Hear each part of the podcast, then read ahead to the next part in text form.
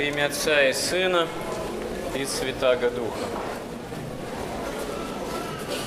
Когда Христос возглашает Нагорную проповедь, как она именуется в Евангелии от Матфея, то в конце он говорит своим ученикам, прежде всего уверовавшим в Него, что вы есть соль земли.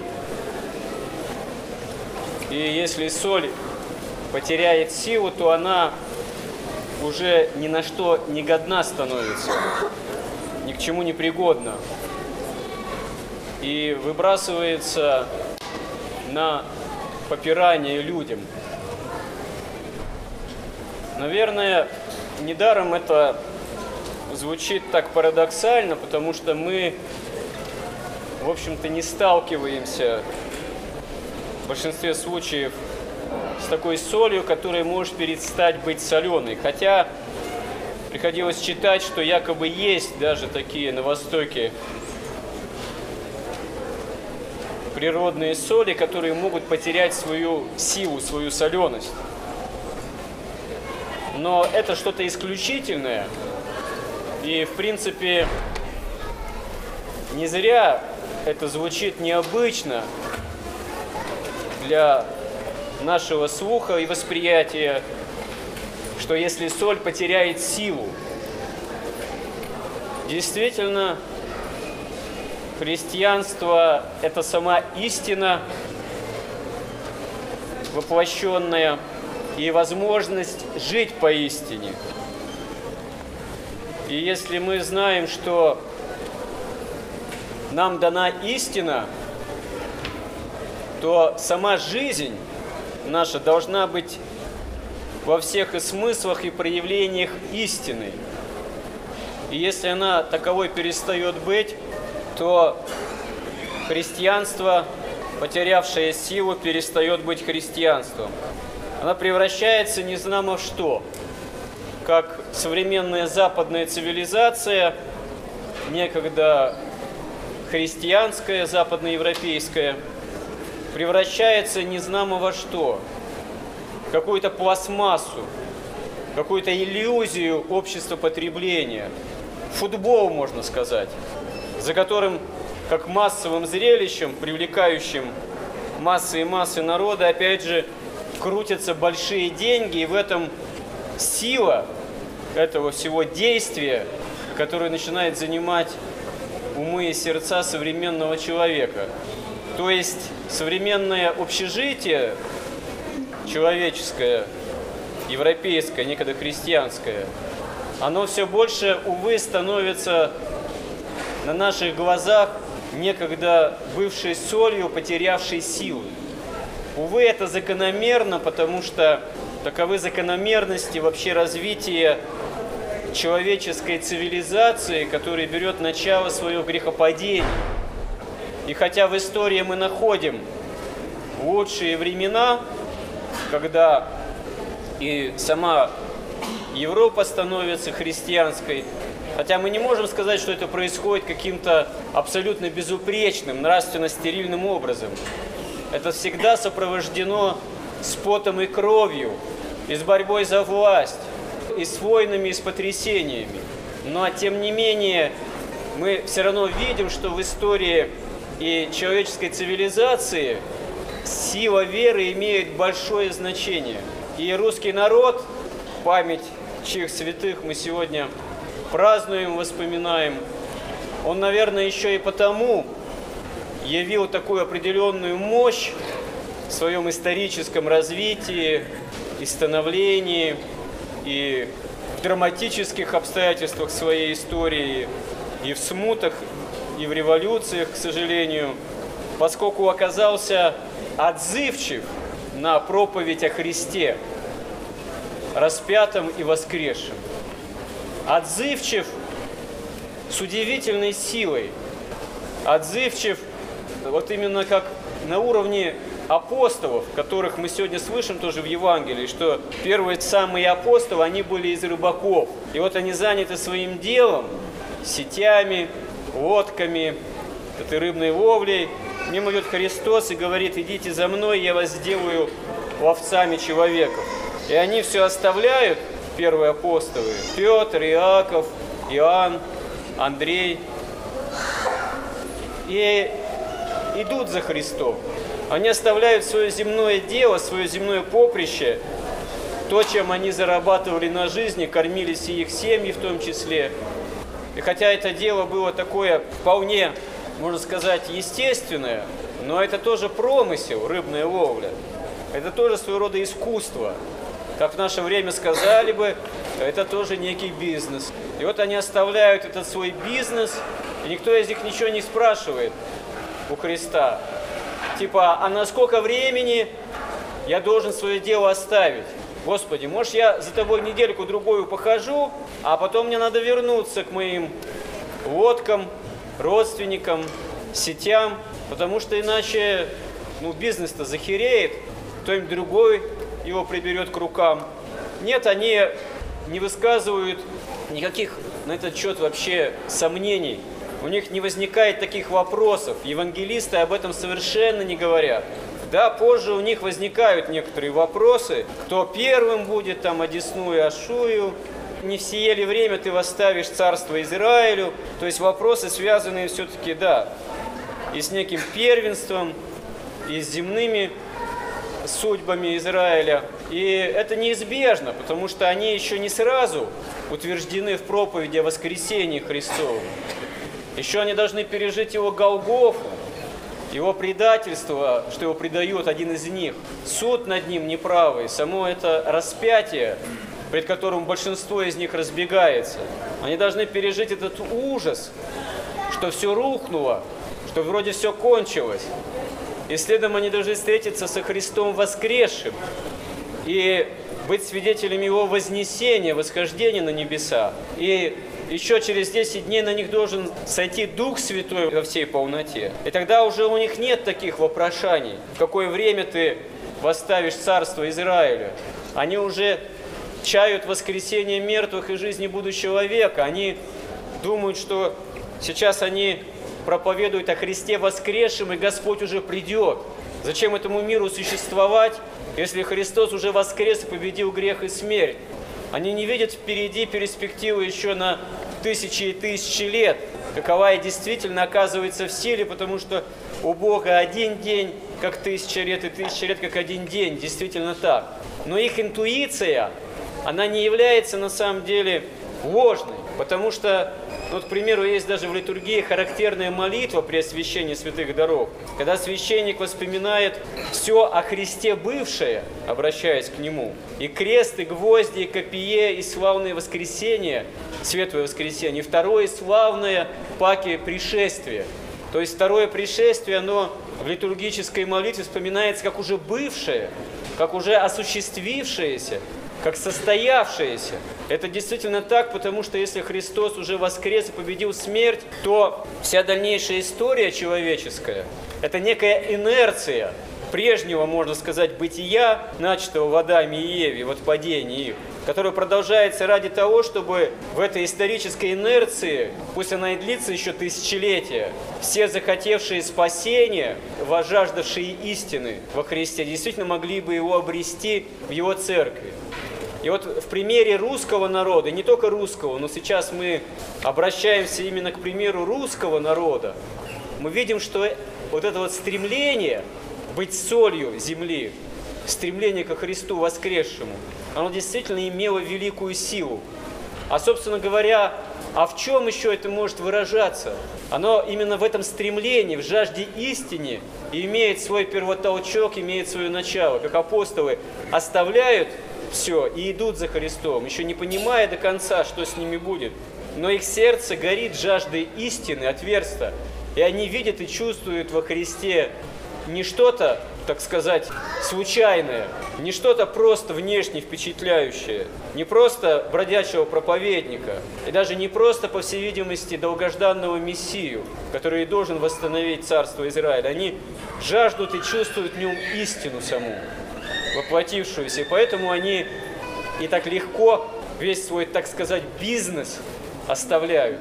И вот в русском народе, повторюсь, действительно, это явлена с особой силой, как может быть редко еще в каком народе. Причем это явлено часто нерационально, нерасчетливо, не стремлением к какому-то благополучию, а именно с такой великой жажды правды Царства Небесного. И даже если вот так рационально, с исторической точки зрения посмотреть, иногда это даже оборачивается против земного бытия, благополучия самого народа. Взять драму и трагедию Роскова 17 века. Ведь она же происходит из этого спора относительно исправления обрядов не из каких-то меркантильных соображений. Как говорится, опять же, бизнес не поделили. Противоречия возникли, так сказать, опять же, в бизнес-властном проекте. Как современная власть, это фактически тоже бизнес, а не служение Богу и народу. Так в 17 веке противоречия возникли все же не во главе угла, все же были нематериальные помышления. Хотя историки, они и здесь могут найти свои подводные камни, где какая-то материальная заинтересованность присутствует. Это так, но основные идеологические императивы, они были связаны с православием и пониманием царства, как Третьего Рима, русского православного царства. И вот это вот порой со стороны кажущееся безумным «умру за один аз» и ошибочное с рациональной точки зрения в своей основе, Потому что церковь, она имеет власть и право менять обряд в ту или иную сторону, обрядовое выражение догматических истин, не меняя самих истин. Но вот эта вот ослепленность части народа, уходящего в раскол, она имела на самом деле скорее причиной жажду воплощения в жизни истины на уровне даже царства земного. Потому что с царством православным земным очень многое связывалось в представлении человека такого традиционного общества. И когда получается, что царь вдруг оказывается на стороне этой книжной справы, то значит все рухнуло. Значит, благодать на небо улетела, надо уходить в леса, там сжигаться в срубах и так далее и тому подобное. Но это пример, пример трагедии, драматизма, которая все-таки рождается на самом деле не из стремления именно только к земным ценностям, а из жажды Царства Божия, чрезмерной жажды, может быть. Часто жажды, как говорится, не по разуму и не по силам даже самим народу, но в основе вряд ли мы можем русский народ упрекнуть, что он был теплохладен. Наверное, он был чрезмерно горяч даже вот в этом стремлении к осуществлению Евангелия в жизни даже не только личной, а общественной, народной. И это давало, по видимости, в плане таком, если рассудить, опять же, рациональном, не всегда самые лучшие плоды исторические, но такая теплохладность, которой мы живем сейчас, разливающаяся в обществе, начиная с Запада, теплохладность, потому что главой угла стал не Христос, а дух сребролюбия, она еще страшнее.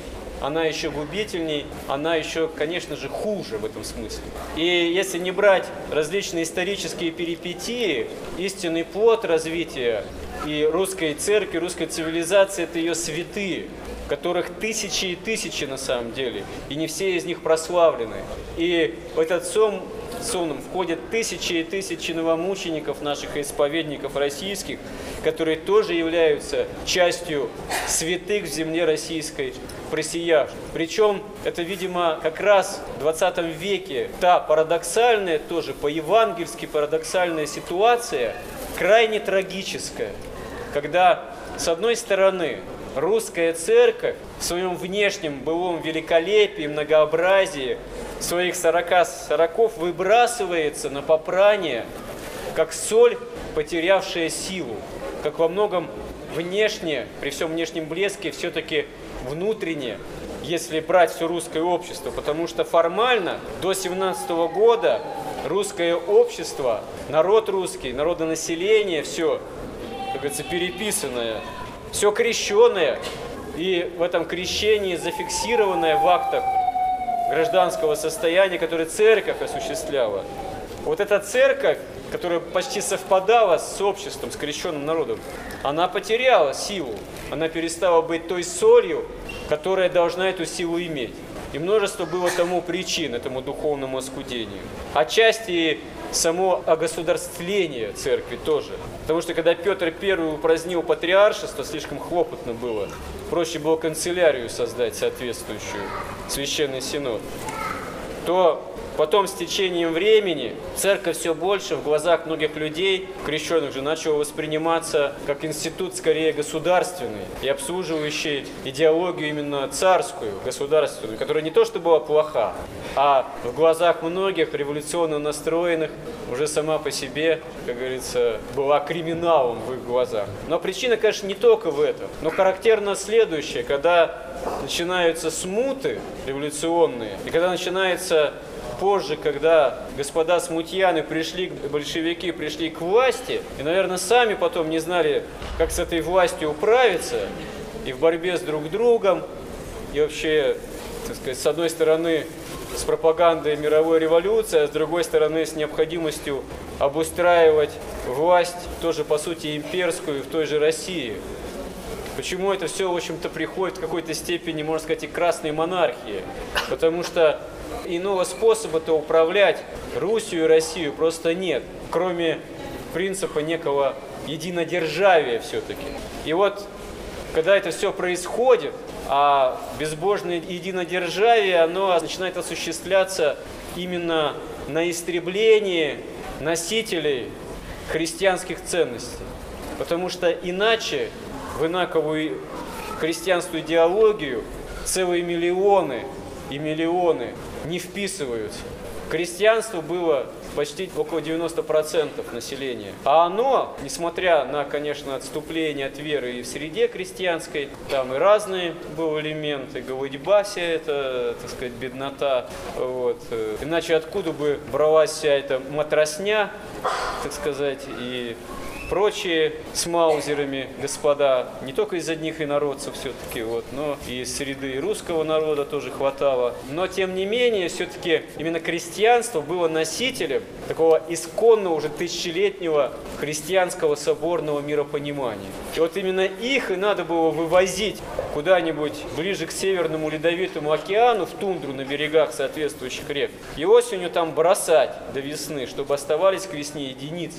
Зачем? Какая прямая необходимость? А просто истребить носителей именно христианского миропонимания. Потому что иначе их было никак не перевоспитать. Но не вписывались они с тысячелетним уже почти опытом в некое светлое, в кавычках, будущее, которое должно было быть, пусть и в будущем, но все же не за горами. Якобы социальной справедливости, якобы коммунизма. И вот на фоне этого ожесточения, на фоне этого идеологического бреда, тысячи и тысячи новомучеников совершенно кротко, безропотно взяли свой крест неотречения от Христа и донесли его до Царства Небесного до конца. Потому что они были не оскудевающей солью, безусловно. И то, что мы здесь собраны в этом храме, исторически не так уж много времени прошло. Несмотря на то, что наш народ находится в таком все-таки ослабленном, разрушенном нравственно и духовно, и физически, внутренне, в общем-то, состоянии. Но тем не менее мы видим, что церковь русская, она и жива, и оживает, продолжает развиваться, чтобы не говорили наши недруги, недоброжелатели, критики. И новые-новые люди приходят в церковь и обретают возможность покаяния. И это самая драгоценная возможность, это самая главная, но и важнейшая вообще ценность и в глазах Божиих, и в глазах самого человека, если он исповедует истину во Христе. И то, что вот в этот день мы воспоминаем и всех святых в земле российской просиявших, и в их числе наших новомучеников и исповедников тоже, то, что вообще этот день возможен, наше церковное собрание, это во многом заслуга их наших святых и новомучеников и исповедников в том числе. Это тот фундамент истинный, апостольский, можно сказать, в своей основе, который от эпохи к эпохе, из поколения в поколение не оскудевает, но может давать новые-новые живые ростки. И дай Бог, чтобы мы этими ростками, развивающимися, растущими, множащимися в Царство Небесное были. Аминь.